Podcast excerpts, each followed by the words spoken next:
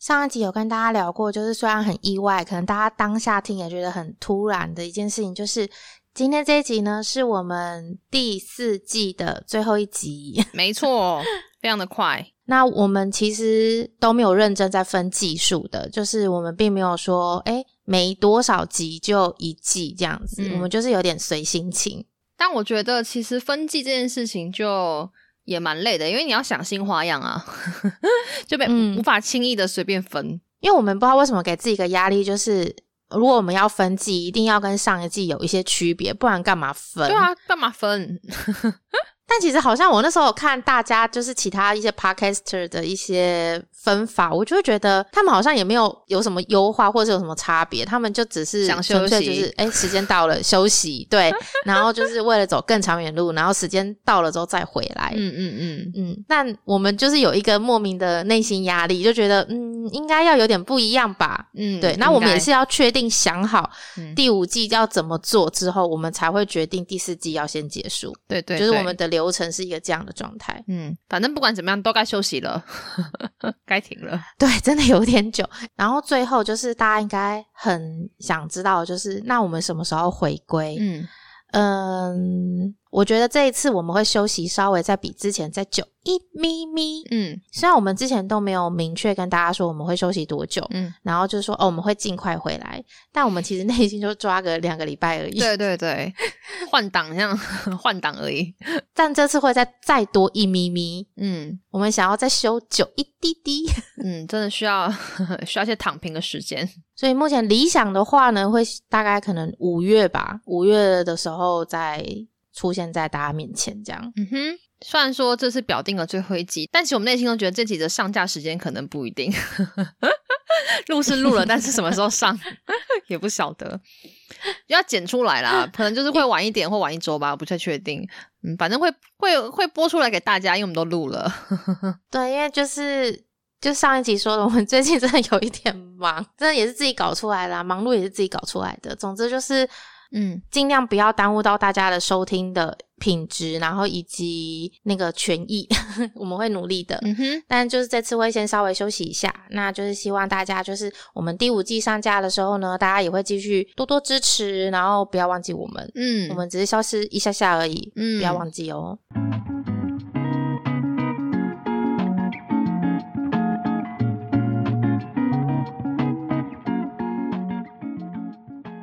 欢迎光临明媚阿帕特，这里是一百一十楼第四季的最后一集。我是本周值班的管理员贝居，我是安安。嗯，我们现在录音的这一天呢，刚好是我从日本回来的三四天后。嗯，对。就是一个很近很近很近的距离。那其实原本要录的这一集呢，我脚本已经在出发前就写好了，然后所以那时候就比较没有后顾之忧的想说，哦，那这一集应该就不用再写脚本了吧？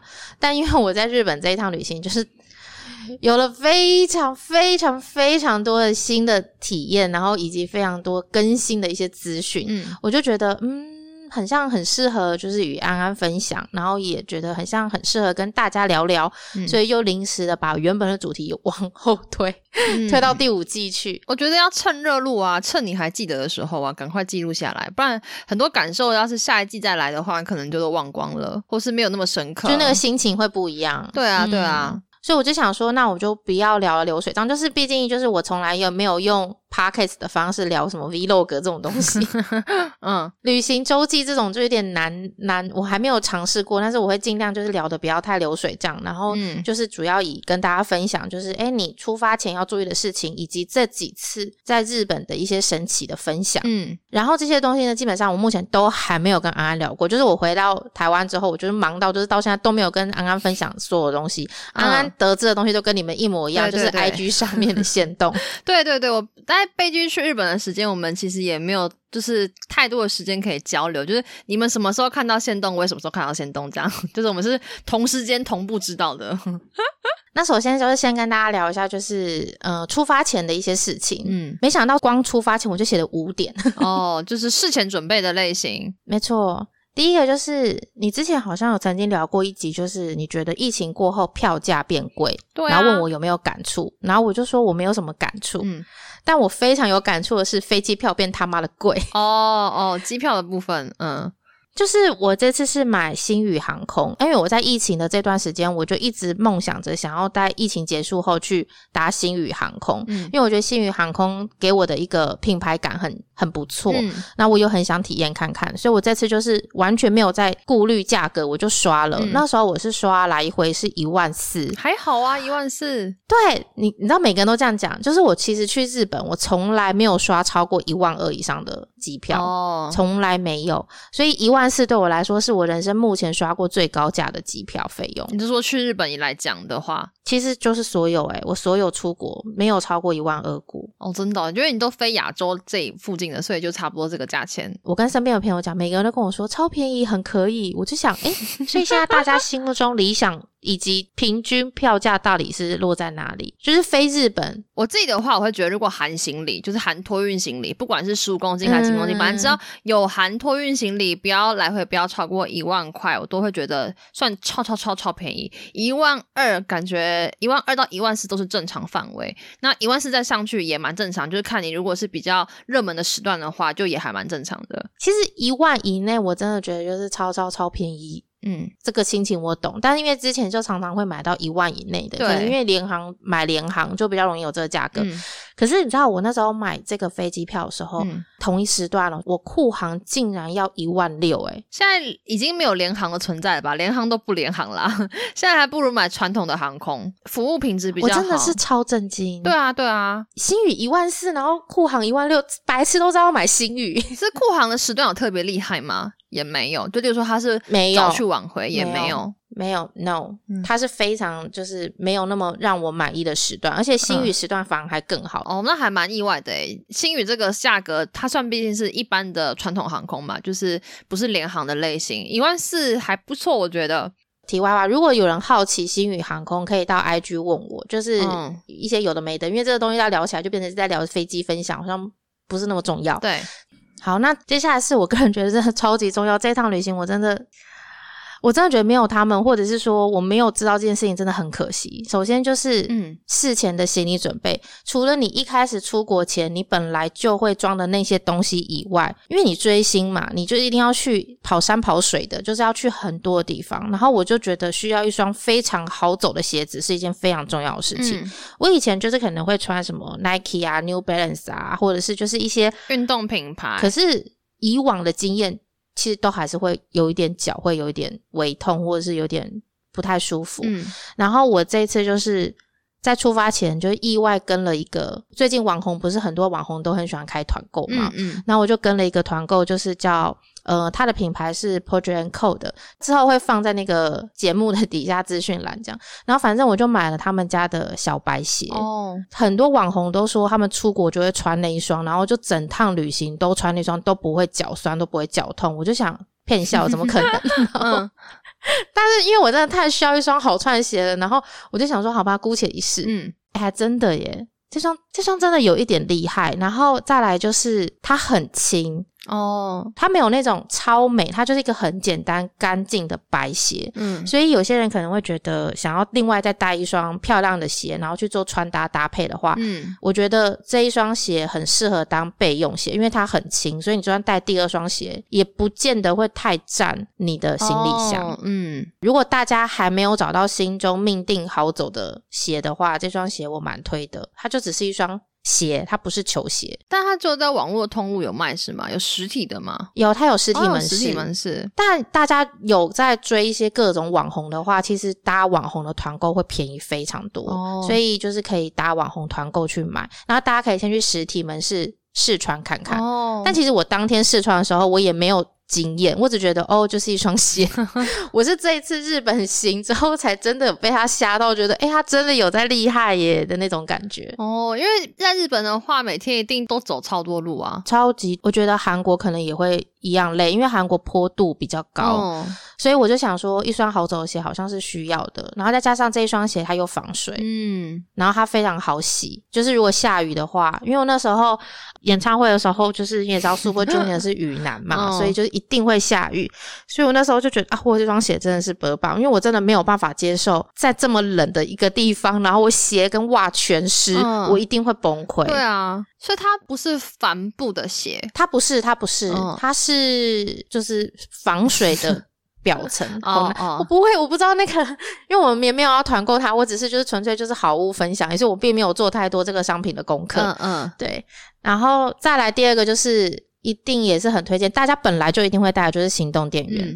我为什么这次会特别拿出来讲？是因为，嗯，日本真的是一个很爱排队的国家，就是你去哪里都要排队。嗯，然后呢，你在电车上面呢也不太能讲话，他们就是大家都安静，真的，就是你要会读空气。所以你看到那个喧哗讲话，应该大多都是外国人吧？就是不懂得，就是有点点入境随俗的感觉吗？是有点这样的感觉，可是问题是我很少看到，几乎车车子上都是安静的。OK，然后你只能就是在就是一直划手机，所以你网络跟那个电量就会用的倍儿快，快到一个不行。嗯，哎，你网络没有用吃到饱的？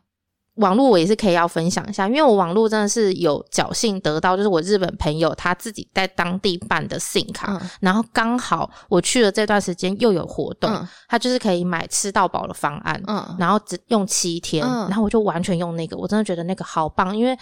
我去那个演唱会会场的时候，我身边所有朋友的网络都失失去网络，嗯，但就只有我一个人就是活得很好。哦，你有办法拿得到日本网卡的话，我觉得你用日本网卡一定会比就是你在台湾买的这些各种各样的网卡都来的稳定。就是如果你去的地方人又多，然后或者是又偏僻的话，网卡就会变得相对重要。嗯，所以就是除了这几个之外呢，再来还有一些我觉得。可有可无的小东西，当然第一个就是手机绳，因为我就是手机都一直挂在身上。因为日本，我这一趟就是发生了很多意外，然后导致我没有办法用手拿着手机，所以我就一直有那个绳绳子，就是可以挂在脖子上，我就觉得很棒。嗯，就是我省掉我要再去包包里面把它掏出来这件事情，然后以及我可能会不小心在某个时间点手机被喷掉，哦，对，它至少还挂在我身上。对，因为你你在尤其你在追星的时候，你很容易会突然开始狂奔，就说。跑，然后 你就开始跑，然后什么的，而且旁边可能有人突然撞过来或什么的，你就会有点你知道麻烦，然后手机万一喷掉就很危险，所以我觉得有手机绳很不错。嗯，然后再来就是跟大家分享，还有一个是资料夹，资料夹呢不是那种薄薄的 A 四资料夹，是有厚度的小箱子的那种透明的那种书店会卖的那种分装文件的那种吗？对，那为什么会觉得去日本要带呢？因为日本的会场，你进场的时候，他会发一堆有的没的的纸类的东西。哦，那如果你想要好好把那些东西收好，不要被凹到，或者是说你现场换到了什么东西，你不想被破坏掉的话，你就可以把那些东西全部都丢在那个里面。嗯，那至少它在你的包包里面就不会变成一滩，就是一团纸蹂躏的纸。他们会发很多是。官方发的吗？还是说就是有些粉丝对官方发的？官方发的哦。日本的演唱会外面不可能会有任何粉丝发的东西，因为因为肖像权的问题。对，所以也不会有什么卖场，你也不要，你也不用笑想在外面买什么东西。可是因为现场的里面，大家官方会发一些东西，然后以及你去买东西的时候，买周边的时候，可能会拿到一些小小 D N，然后或者是说你在扭扭蛋的时候，有一些扭蛋就是。毕竟扭蛋壳很占空间嘛，你把里面的东西拿出来，那你就可以放在你的小盒子里面，就不会就是滚走。因为之前好像跟大家分享过，就是日本地上很容易滚，滚出一个扭蛋出来，就大家就会从袋子里面滚出来，然后你也不知道你的扭蛋滚走了，就是很多人都会遗失扭蛋。所以这东西就是你有地方放的话，你就把它都拿出来，然后放在你已经准备好的小盒子里面，会比较安全一点。嗯，蛮安全的。再来还有一个就是，我也不知道大家会不会需要在行前准备，还是直接去日本再买的东西，就是望远镜。那这次呢，就是我到 Big Camera 的时候，有看到望远镜的专区，我就分享了一下，然后放在我们 IG 的现实动态，然后有引起很多的人的讨论，而且我朋友还说。他在推特有看到 有人分享到推特，就是说，哎，有人要买望远镜的话，可以参考这个。哦，我就想，哦，你知道我看到望远镜动态的第一个想法是什么吗？什么？预售完之后你要开望远镜团吗？在开团，我真的觉得望远镜很棒哎，而且你知道望远镜的事情，我跟我朋友还有就是在聊，因为那时候你还在日本，然后我去我朋友家玩，然后就说：“哎，你有看到望远镜吗？”他说有，我说要不要我们两个合购一个？我说望远镜也不会是一个就是使用频率很高，但是好像又蛮需要。那我们两个应该不会看同一个演唱会，不然我们要不要一起出资合购一台望远镜？然后阮在那边想说：“好啊好啊，那如果除以二的话，多少钱一台啊？怎样怎样之类，在那边想说，就是要不要买望远镜这件事情。” 就是之前台湾场的时候，然后我就用望远镜看，就突然发现，哎，望远镜真是一个好东西，我真的就是想要看的东西都看得到哎。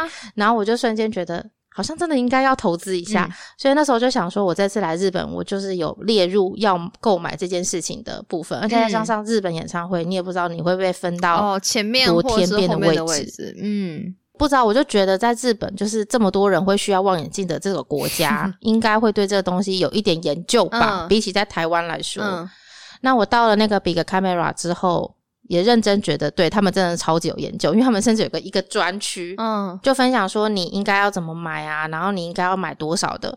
其实我看到蛮多的望远镜，它都是。八倍的，嗯，就是那个倍数是八倍的。然后我自己现在买的这一台是十倍的，意思就是再更近一点。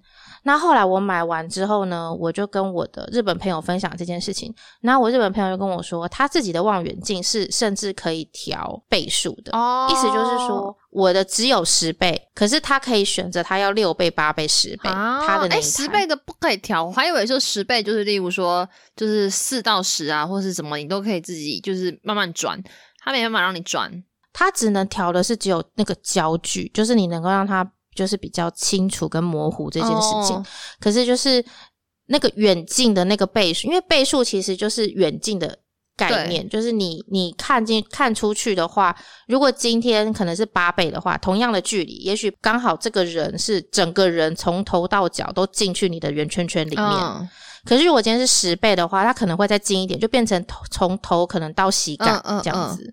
那你朋友的那个不错哎，但是他应该也蛮贵的。他的那台其实好像还好，但因为他的那一台跟我的这一台好像中间有隔了几年，嗯嗯。我不知道，我觉得我现在买的这一台是你控的，它看出去非常的清楚哦，解析度的感觉比较好一点。我觉得解析度感觉比较好，我觉得就是有差。我考量到其实我看日本厂的机会没有那么多，所以我是凭着小巨蛋的选择去砍这一台的。这一台呢，我现在买的这台它比较适合。再近一点的距离，就是如果我今天是像我朋友，就是在日本生活的话，我觉得我就会需要他手上那一台，嗯，就是我可以再看更远一点。可是因为我现在这一台虽然已经到十倍了，可是我觉得如果这一台十倍直接进入小巨蛋的话，我觉得我就是全场最厉害的那个人，就是没有任何我看不到的东西。嗯嗯嗯，只是说比较可惜，就是远近没办法调整而已。对他没有办法调整，但其实我。觉得说不定也有别的可以调整的，但因为当下我那时候，我当下那时候在现场看的时候，我其实并没有那么了解这一块，所以我那时候就是有一点凭着他们现场的介绍在选这个东西，然后以及还有一个很重要的点就是重量，因为我觉得如果太重我就不想拿。对啊，对啊。然后再来还有一个是，也是我日本朋友分享我才知道的，就是日本现在演唱会有在流行，就是买防震的。望远镜哦，你只要拿单手就可以了。嗯，然后你不用在那里在那边晃啊，就是有时候你你会一直。找不到那个人嘛，然后那个镜头那个圆圈圈里面就是狂晃，然后要一段时间才可以稳住，然后你就定在那里。可是如果你今天是防震的望远镜的话，其实你手再怎么狂晃，你的那个画面就是很稳在那边。那它是望远镜本身的设计还是重量的问题吗？望远镜本身的设计就是防震设计，然后相对它重量也的确有在比较重一点点。但听说最新一款的防震望远镜蛮轻的，但我没有拿过，我不知道。我朋友非常的赞赏防震望远镜，他说他用完真的惊艳，然后他很推。他说你一旦用到了，你就是无法放手，你没有办法，你就会没有办法接受你手上的这台怎么会没有防震这样子。他就讲的就是很厉害这样子。然后可是我就想说，防震就是很贵啊，防震一台。可能要快一万台币吧，或者是一万以上都有。我有我有需要吗？就是我就是，嗯，我好像不需要到这个程度，然后所以我就一直不想考虑这件事情。然后我朋友就一直鼓吹我说，日本有在流行一件事，就是望远镜的租用。他说会有一个望远镜的租用厂商，然后他们都会在每个演唱会的时候就到演唱会外面，然后就让大家可以去去租借他们的望远镜。对，然后他们就是有推出那个防震望远镜，就是如果你真的就是在烦恼到底要不要换的话，你可以先租，然后先用用看，喜欢你之后再自己去买。嗯嗯，很不错诶。那个时候也是刚好有特价，还是我不太确定它的特价是常态的还是。真的就刚好，反正我那个时段那个时候一天大概是三千台币，呃，三千日币。防震款吗？嗯，还行，就是快一千台币。但我觉得跟一台买一万来讲，我觉得你真的不如先去尝试看看有没有喜欢跟有没有需要。嗯，对，所以这就是我这一次觉得比较特别的几个小小的，在事前可能可以想一下，就说，哎，这些东西要不要？就是再放进行李箱的东西，或者是你可以再优化你的设备。就你原本可能你的行你的行动电源只能够充一次，那麻烦你去找一个可以充两次的。哦，对啊，其实现在行动电源真的是，因为出去玩你都会希望可以越轻越好嘛。可是行动电源电容量越大，通常都会越重，所以就会希望找到比较轻巧，然后携带方便的。真的就买一颗，然后挑一颗好一点的，用久一点。我觉得好像就也蛮真的需要太换一下自己手上的东西了。对，就是毕竟疫情这段时间过去，你手上的东西应该也都是两三年前的事情了。那最近可能大家有些已经出国了，那出国后可能会有一些自己新的心得。那还没出国的人的话，就是也可以参考这些东西。嗯，然后再来呢，还有一个就是，也是出国前，我如果知道，我觉得会比较好的事情，就是排行程。哦，就我以前出国的时候，我从来没有觉得行程，我只讲求顺路。哦。就是路线是顺的，你不要一下跑东，一下又跑西，然后又再跑回东，就不想要浪费这个车程。但我后来发现一个比这个还要再重要的事情，就是顺序。对啊，顺序很重要啊。那个顺序意思是指说，如果今天像日本这种地方，它不是有很多除了演唱会以外很值得去的地方，像是迪士尼、环球影城或者什么富士山、青井泽，就是一些大型的游乐场所或是景点的话。请一律无条件能够的话，全部都把它放在演唱会之后再进行哦。就是你在演唱会之前不要进行这些事情，都不要，尽量可以做到的话都不要。我们这次真的觉得，就是我们所有去过的人，然后有些人呢在演唱会前他们排了迪士尼，有人排了富士山，有人去了清景泽，然后有人去看樱花，全部都后悔。有一个很过分的事，就是很多人都会说。你在富士山爽完之后，隔天去看演唱会，你就会觉得演唱会没什么。哦，那个那个感动感跟那个期待感，好像没有那么那么大了。我觉得应该是说，原本你如果是就是你出发的心态是旅游，然后 plus 演唱会，你就会觉得就是旅游为重嘛。但如果你是去看演唱会顺便旅游的人，那可能还是觉得演唱会很期待啊。还是你们原本是这种心态，但去了之后反过来 觉得太爽了。前面对原本是这个心态，但是去了之后就是有一点混乱，就是有一点嗯主客。没有办法分清楚的感觉，因为我这次是在演唱会前排了迪士尼。嗯，呃，其实我没有想要这样排，我其实是想放在后面，可是因为同行的朋友只有这天可以，嗯，所以我们那时候就排了这一天。嗯，事实证明真的不是一个很棒的选择，因为演迪士尼很累，就是你要一直走，然后很累，然后你前一天就是。在最后，迪士尼可能看完了烟火，然后就是哎，整个迪士尼的人生结束之后，隔天就立刻进入演唱会的世界。其实那个情绪的转换有一点点不行，就对了。嗯，有一点点难，对，有一点点不行，有点难，而且我觉得不是一个顺的，就是不顺的感觉。然后以及以及你会突然觉得你的这趟旅行的重点到底是迪士尼，还是到底是演唱会？就是你会瞬间。感受不到，因为你迪士尼很累，你回到家很累之后，你隔天早上醒来，你还是其实是累的。就是准备了一下，弄一弄之后，然后风尘仆仆的到了现场，很快的进入了第二个世界，就会有一点觉得，嗯，不知道你你会有一点需要花一点时间才能够进入苏主这个世界的那种感觉，就演唱会的世界的感觉。那我觉得你就反过来想啊，这次是去旅游，然后兼 看演唱会啊，直接反过来想，问题就解决啦。可是这样就会等于你演唱会也没有很舒服的享受到哦，因为你的身体是很累的。对，我觉得应该这样啦，就是你可以排，但是可能你不要排那么紧凑。就例如说，你不要迪士尼隔天就演唱会，可能迪士尼然后中间休一天，可能演唱会也许会好一点。因为我觉得应该没办法每个人都去这么久的时间，就有些人可能只能去个三五天。你要他就是把这个时间错开，说实在话，排前面也不是，排后面也不是。去三五天就不要去迪士尼了。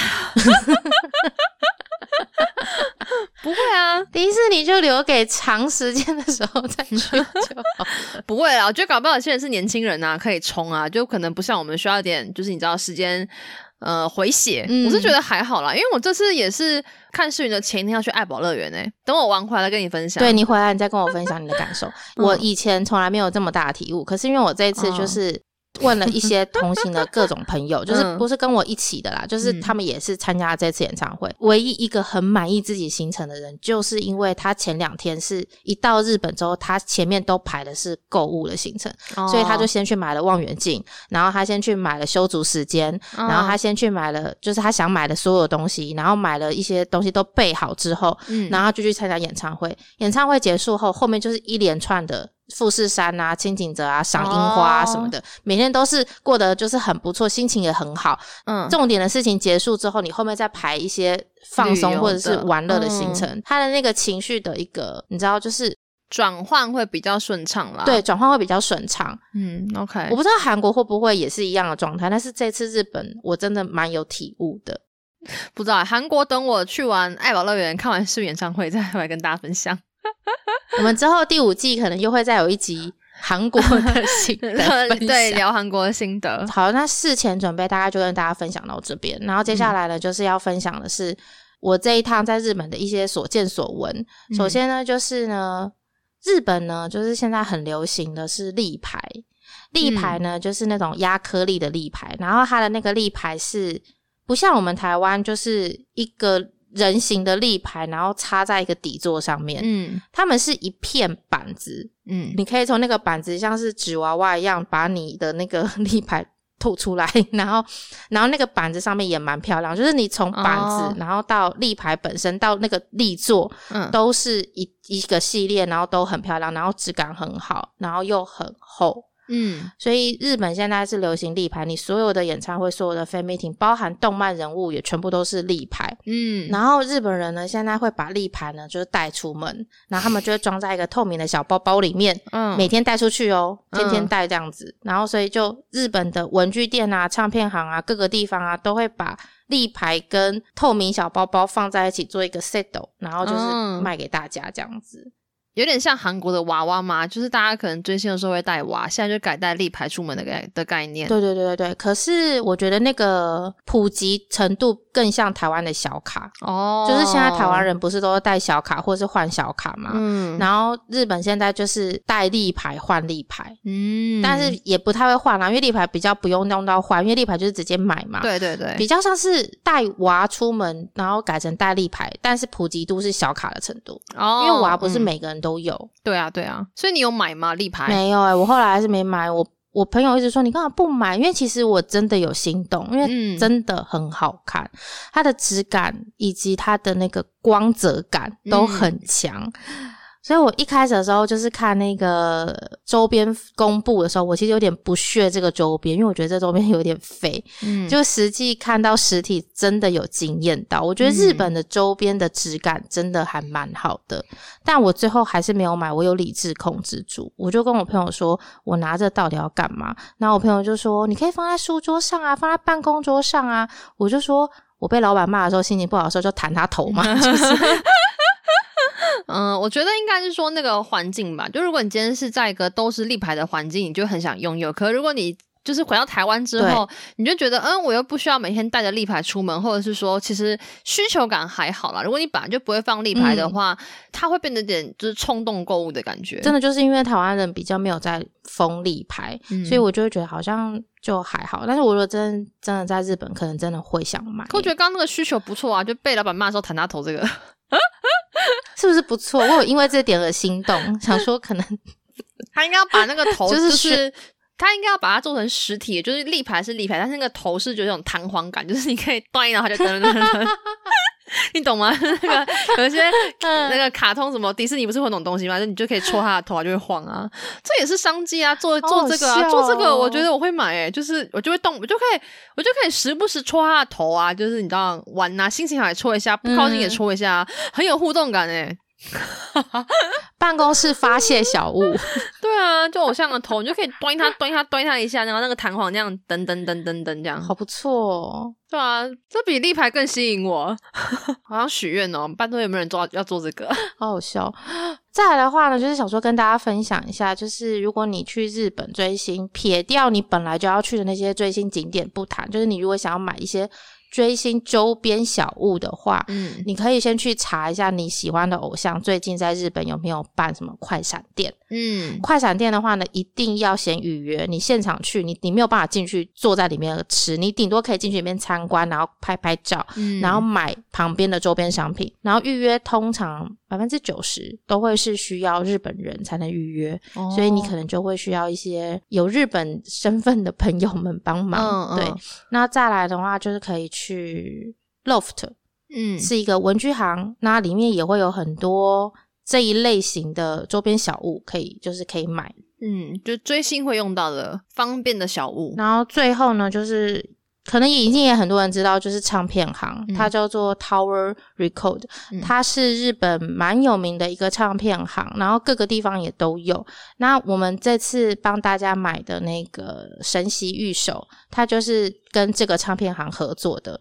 嗯，而且那个玉手是在车辙神社里面是买不到的，就只有唱片行才能买到。哦，神社反而还买不到，这么神奇。如果我资讯没错误的话，我印象中神社是没有卖的，只有唱片行才有卖。那再来就是这个唱片行比较特别的是，他们有针对追星族做一些小物收纳的东西，像比如说日本的演唱会最后都会喷彩带。嗯，然后那个彩带上面都一定会有签名，嗯，就偶像的签名或留言，然后所以大家都会喜欢把那个彩带就是作为一个收藏，可以装彩带的套子，然后它可以做成像是钥匙圈那样，所以你就可以把它当成钥匙圈，然后挂在你的包包上面。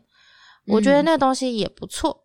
我看到你那个 IG 线都有放，我也觉得很神奇，不愧是就是追星的始祖的日本人。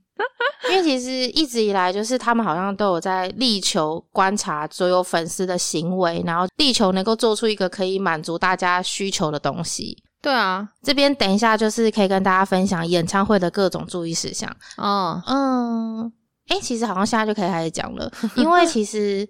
门票其实应该是很多人去日本演唱会的时候最苦恼的东西。那其实日本门票我们这边也没有那么的熟，然后所以我就是先分享我这次的经验。那我们这次呢，是我朋友就是日本的关卡这边抽到票，一个 app 叫做 AnyPace 的这个 app 就是做联动，然后票会出现在 AnyPace 这个 app 里面。那我呢，海外的人士呢，也是可以注册这个 app，嗯，然后我只要再把我的账号的资料分享给我朋友，我朋友就可以把他抽到的票 share 到我的这个账号里面。哦，我懂，就有点像高铁，我买两张，然后一张分到你的账号，这样感觉，只要你也有会员。对对对，有一点那种感觉。然后，所以我的账户里面就出现了那个票的 QR code，就没有实体票券了，现在都是用电子票券为主。那它的这个 app 有点特别，是你点开那个票的时候呢，它会有一个倒数的时间，它会一直这样跑，一直这样跑，一直这样跑。它就是为了要防止你截图哦，就是它的 QR code 会一直刷新呐，时间跟 QR code 会刷新，你没办法用这个方式去进行一些黄牛的交易。没错。所以你就只能够真的就是要绑定你的手机，嗯，然后再来的话呢，这一次还有一个比较特别的方案，也是我朋友说最近日本的一些 K-pop 的偶像蛮容易出现的一种买票方式，嗯，就是加价升级的概念，嗯，他这次是我们抽到票之后呢，你只要用信用卡结账，嗯，你就可以获得一个升级的抽选资格，嗯，然后你就去抽。抽到之后呢，他告诉你说：“哎，你抽到了，那你就可以去付费升级你的票。那升级之后，你可以得到的东西是：首先，你可以确定你的座位是在一楼，嗯，最靠近舞台的摇滚区那边，嗯。然后第二个是你还会收到一些礼品包哦，像这次我拿到的是卡套，个我不知道是什么的水球，然后再来还有一个是那个毛毯。”然后还有袋子，毛毯手提袋不错啊，毛毯。嗯，毛毯其实蛮舒服的，因为那天很冷嘛，但是你就可以挂在身上。嗯，还有一个优先的部分是，你可以有优先通路去购买周边商品。嗯。那感觉听起来那个加价还蛮不错的，因为毕竟位置也变好，还有一些有的没有的。而且你知道加价完之后，整张票大概变多少吗？大概四千多台币而已。那也还好啊，是不是觉得后面又很贵？对啊，如果是加完，如果是靠近演唱会的附近，四千块还送这些有的没有的，很便宜耶。你确定是加完四千？四千多啦，那也很便宜啊。我忘记汇率换算完之后有没有到五千出头，但是就是大概就是那个区间呐，四千多到五千之间，就是还是很便宜。对啊，我觉得以台湾的那个来讲，有时候你买就是四千八、五千八，也福利也没有特别好啊。然后我就问说，哎，那这个东西现在日本的偶像会有这样子的状态吗？他说日本偶像比较少哦，然后韩国会比较多一点。嗯，然后我就说，那除了这个之外还有没有别的？他就说现在有一些新的买票方式是。不同区域就直接有不同的价格哦，其实就是台湾这种卖法，嗯，因为日本都是均一价嘛，嗯，那再来就是可能跟大家简单分享一些小小的我的新发现。第一个就是 S N 的演唱会不是都可以盖那个章吗？之前我不是有跟你分享过，可以去扫那个 Q R code。对，一个 S M 的护照。可是呢，我这次才知道，其实说不定很多人都知道，会不会是老 Coco？就是你找不到那个 Q R code 也没有关系，你就直接进场之后坐在你的座位上，直接就可以打卡了。哦，你就可以盖章了。它的 App 里面呢有一个 G P S 的一个图案，就是在盖章的那个扫 Q R code 码的隔壁有一个很像是 G P S，就是地标地定位的一个图案。你按下去，它就可以搜寻。你现在所在位置里面最近的章，嗯，然后帮你盖。哦，然后它就会自动的跑出来，所以你不用真的去扫那个找你的章，嗯，你就直接进场坐在座位上就可以盖章了。哦，我那时候用的时候，我觉得哇，好新科技哦。对啊。以前还要去找机台，现在都不用了，找章什么的。然后再来就是日本演唱会呢，就是以往呢抒情歌是会坐下的，嗯，然后其他东西是站着的嘛，因为他们是一开场的时候就会站起来。但这一次我的感受是，他们连抒情歌都是站着的，就全场不做就是不坐，死都不做，不知道为什么。他们就只有 VCR 是坐着的，我真的觉得好累哦，我也觉得好累哦，好累，我真的很不喜欢这样子。我上次去看。五月天的时候，基本上大部分人都是一直一直站着，只有 VCR 时候坐下，然后什么歌都不论就站着。其实我觉得这很有讨论空间。就是虽然说他站着是他的自由，但我明就买座位，为什么我也要跟着站着嘞？我也想坐下，我不是买了座位嘛，又不是 standing。对，因为这个东西就最近真的是炒的很热烈，就 Blackpink 的演唱会，我觉得这是不是我们之后可以再录一集？因为我觉得觉得。好累哦！我真的觉得好累，好累，真的好累。尤其是那个，我第一场是在看台嘛，然后看台的话，椅子它收起来是有个高度，所以我其实可以靠着。嗯嗯嗯，所以我其实算是。半坐，我懂，我我觉得还 OK，就是视线上面看起来也不会被挡住，所以还行。可是第二场我是摇滚区的位置，然后大家都站着，我坐下真是啥都看不到。嗯，我觉得这这超烦。我也就是上一次看完五月天的演唱会，就久违的又买了一次摇滚区，超后悔的。我下次不要买摇滚区了，反正就是虽然阿信走过来说很帅很近，但是我真的觉得就先不要了，还是坐坐看台好了。我也有因此有这样的想法，因为我就想说，哇，真的你要站整场，我想好像真的有点不行，不行。那我就直接下次还是就是回去楼上好了，就尽管远一点，但至少我可以坐着。但有点好奇，那隔壁附近的人周围的年纪看起来怎么样啊？就有那种很新很新的饭嘛，就那种，就你一看就是很年轻的，可能后面比较晚入坑的。我觉得大部分都跟我差不多。大家哪来的体力啊？还是这是一种 DNA 类，就写在你的 DNA 里？它跟年纪无关，日本人的 DNA 就是有起立这些东西吧，站立久站不行哎，好崩哦，而且不是很冷吗？但是的确很冷，你可能站着有在动，比起你坐着可能相对不那么冷吧？是大家站着其中一个原因吗？应该也不是，不知道。而且重点是演唱会的时候，就是偶像就会说不好意思，大家就是太太晚才跟你们说，你们可以坐下了，大家可以坐下，大家真的不要站着，因为他们连 NC 时间他们都是站着的，就是他们在偶像在讲话的时候，他们也站着。就曹圭贤就说什么大家真的可以坐下，然后大家才慢慢坐下。反正我就觉得很不习惯，老了我不行哎，那看来我年轻人赶快趁现在多多去日本看演唱会。不不不，我决定直接放弃日本这个国家了，我不去，我不要。这个描述听起来超糟的，就是嗯，我没有说，就是我的意思不是说他们很糟，而是这样的形式对我来说没有办法，就是一个彻头彻尾的台湾人，我没办法，就是一直。长时间站着看演唱会，而且还是在椅子的状况下。我之前不是买没有椅子的摇滚区，我买有椅子摇滚区还要站着。我真的觉得，我看到那张椅子，我都心都很都心都心都很凉。我想坐下，真的。然后再来呢，就是周边购买的部分。周边购买的话，我们这一次虽然是有优先入场的资格，可是其实我们有一点看清了。搜 out 这件事情，所以我们原本就想说，我们第二天一大早就先去，可是我们其实也没有多早，我们好像中午才到。结果就想要买的热门的东西也全部都 sold out，所以等于我们就算有了优先 pace 的也没有用，我们想要买的东西也没了啊。对，如果大家可以的话，建议大家就是把周边排在第一天就赶快把它买一买。嗯嗯嗯。但其实这个东西我本来就知道，我只是这次有一点，我觉得太久没你知道没追星，然后就有些东西你会紧张感不够，会忘记啦，会忘记，然后到了你才想起来这种感觉。然后再来还有一个值得注意的是，日本现场通常百分之百都会有一些扭蛋可以扭。然后那些扭蛋呢，就是也是会 sold out 的哦。哦。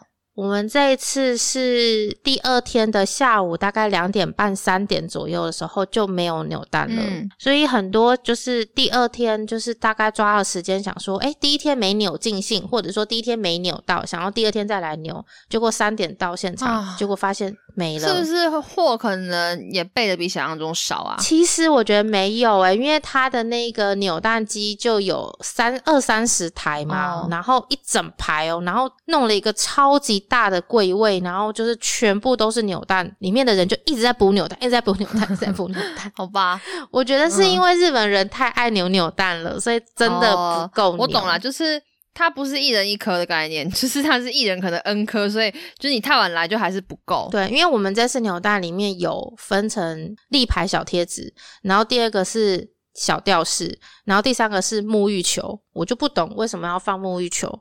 然后沐浴球也跟也没有偶像的脸，然后它就只有偶像的代表颜色，就这样而已。就是那个沐浴球包可能是可能是绿色的，那绿色可能就是神童，然后就是这个是黄色的啊，黄色就野松这样子。好瞎哦，这样子迷妹是会买单的，我不懂，没办法，就是我那时候。扭了四个，一个一次扭蛋是五百日币嘛？那我扭了四个，我我第一个出来就是沐浴球，然后我中间两个是钥匙圈那些，然后第四个出来又是沐浴球，我就觉得啊，就是 哦，我觉得沐浴球有一点，嗯，我觉得不是一个很尽尽人意的一个设计，还是日本的迷妹是甘之如饴的，沐浴球也棒，我要各种颜色。应该不至于吧？我发现我口误，其实它不是球，它是沐浴包，它就是一个塑胶包，这样就是沐浴，就是你在唐吉诃德会看到的一些沐浴包这样子。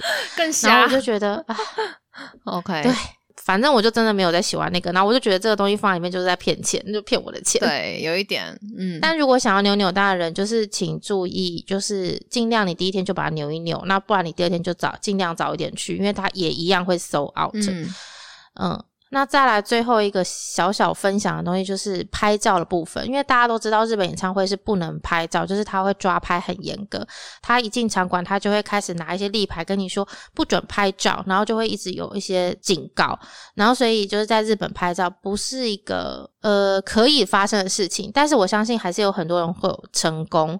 其实我觉得日本抓拍没有很严格，但我觉得是那种当下的一个。氛围导致就是那个当下的那个氛围，让你觉得那边不能拍照，是因为旁边的人也都没有在拍照，所以你会觉得都没有在拍哦。现场没有任何一个，至少我放眼望去，我没有看到任何一个人拿出手机拍个几张再放下来都没有看到。但我觉得这不是我这次想分享的重点，我现在是想分享的是我比较压抑的是，是一进会场就不能拍咯，不是在。入场才不能拍。我的会场意思是指说，以小巨蛋举例，就是我们通常在进去小巨蛋的时候，我们不是门口会验票吗？然后一验票之后，就不能拍了。所以像你搭手扶梯那一段，或者在搭在外面绕场馆啊、上厕所那些地方，都是不能拍照的。嗯，然后我就觉得超压抑，我不懂为什么那地方不能拍照，就是我又不是进了会场，然后才那边给你拍，我是在外面的场地耶，他也不准拍，耶，有点特别。但是我其实。我会觉得比较合理的话，就是进场馆内在可能约束吧。但台湾其实也没有抓这么远，台湾的话都是开演之后啦，开演前你拍就是例如说舞台啊或什么，的也不会怎么样。对，可是我是连根本就还没进场馆，我在外面就被阻止了。然后我进，更别说我进场馆的时候，我真的拍那个，我就像是我做 小偷一样，我真的是偷偷摸摸。我甚至偶像都没出现的时候，我就在那边。我只是想拍一下我的整个视野的一个感觉，然后或者是拿着手灯，然后亮一下，然后拍一下那个记录。没有，没有，没有，他就是怎样都没有。哎，所以，所以日本人都不会流行什么视野图，就 是像台湾就是小巨蛋视野图啊，你坐哪里啊，然后看过去大概长怎样啊？日本人应该不流行视野图这个东西吧？可能要拿那个吧，野球的、棒球的场地的视野图。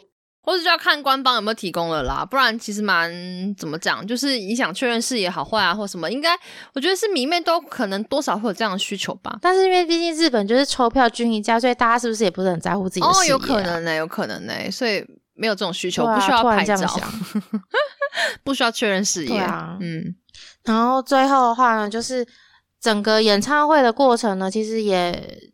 没有特别想分享的东西，应该没有人是因为想要以为我要分享演唱会心得才来的吧？没有吧？因为我自己是觉得日本的演唱会，我从头到尾都都没有在期待的。什什么意思？我跟我身边的朋友都一直都觉得日本的演唱会偏无聊，每一次都让我觉得蛮无聊的，然后中规中矩，无聊居多。难怪你才要把行程几点排后面，因为落差太大。因为如果我今天是在韩国或台湾看，我觉得，因为你刚刚讲的时候，我就心想。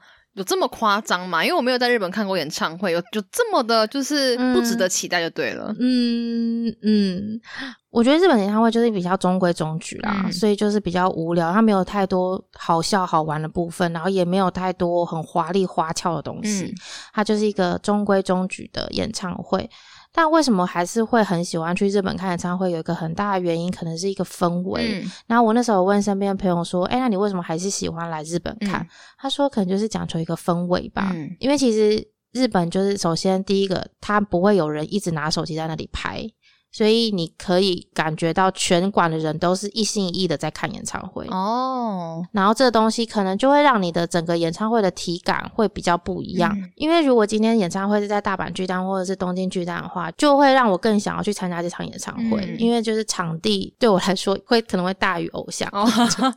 哦，是因为场地好，还是因为这个场地可能没去过？这个场地没去过，以及会有点想要去感受一下这么多的人一起看演唱会的感。感觉，我觉得你刚刚说那个没有手机这件事情，我觉得蛮有同感的。因为虽然说有时候啦，我看演唱会的时候看到隔壁的人在划手机，就是小巨蛋之类的，嗯，那也不是说他不能划，他划他其实说实话也没有多影响我。可是那就是一种观感，就是。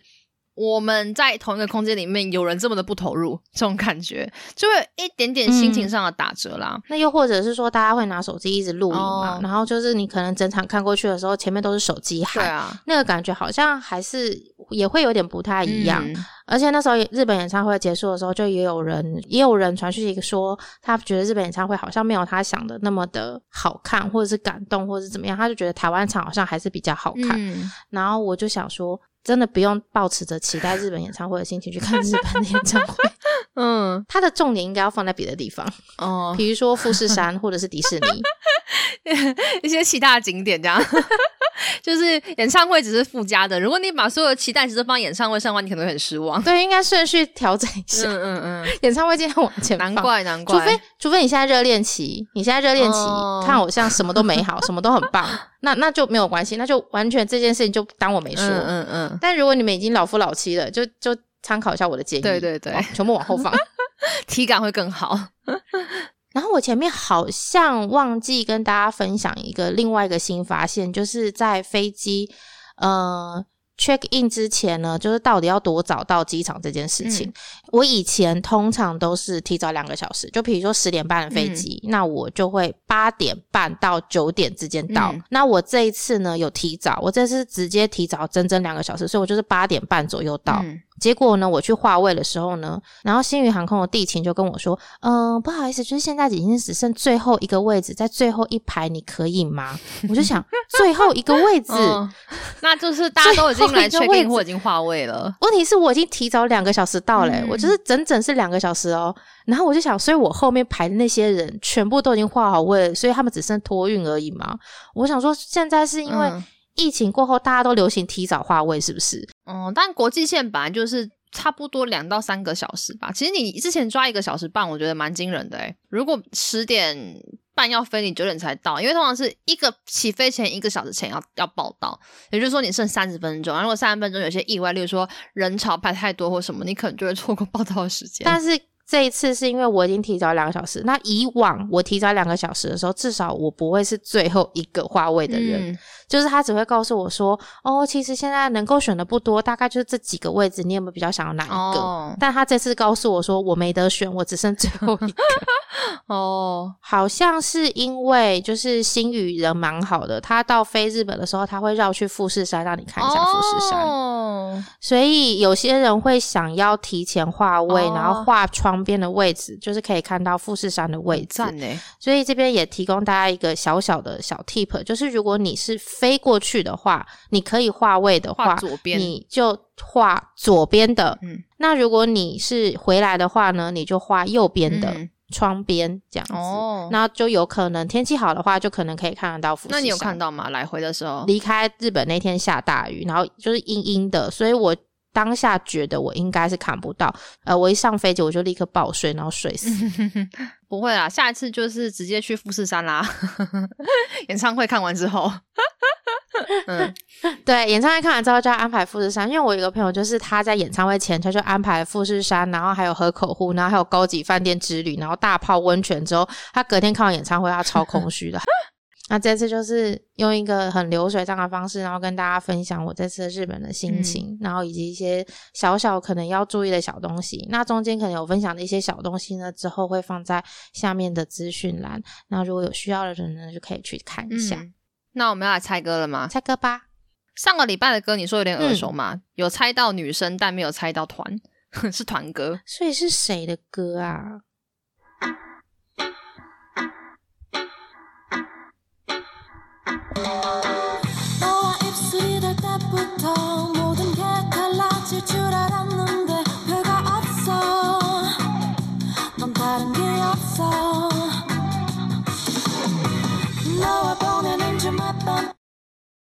是 Wonder Girls 的 Why So Lonely，是比较后期的，对不对？比较后期，对对对。Why So Lonely 这首歌我蛮喜欢的，就是很好听，然后跟他们以往歌曲的曲风都不太一样。OK，推给大家，没有听过的人可以去听看看。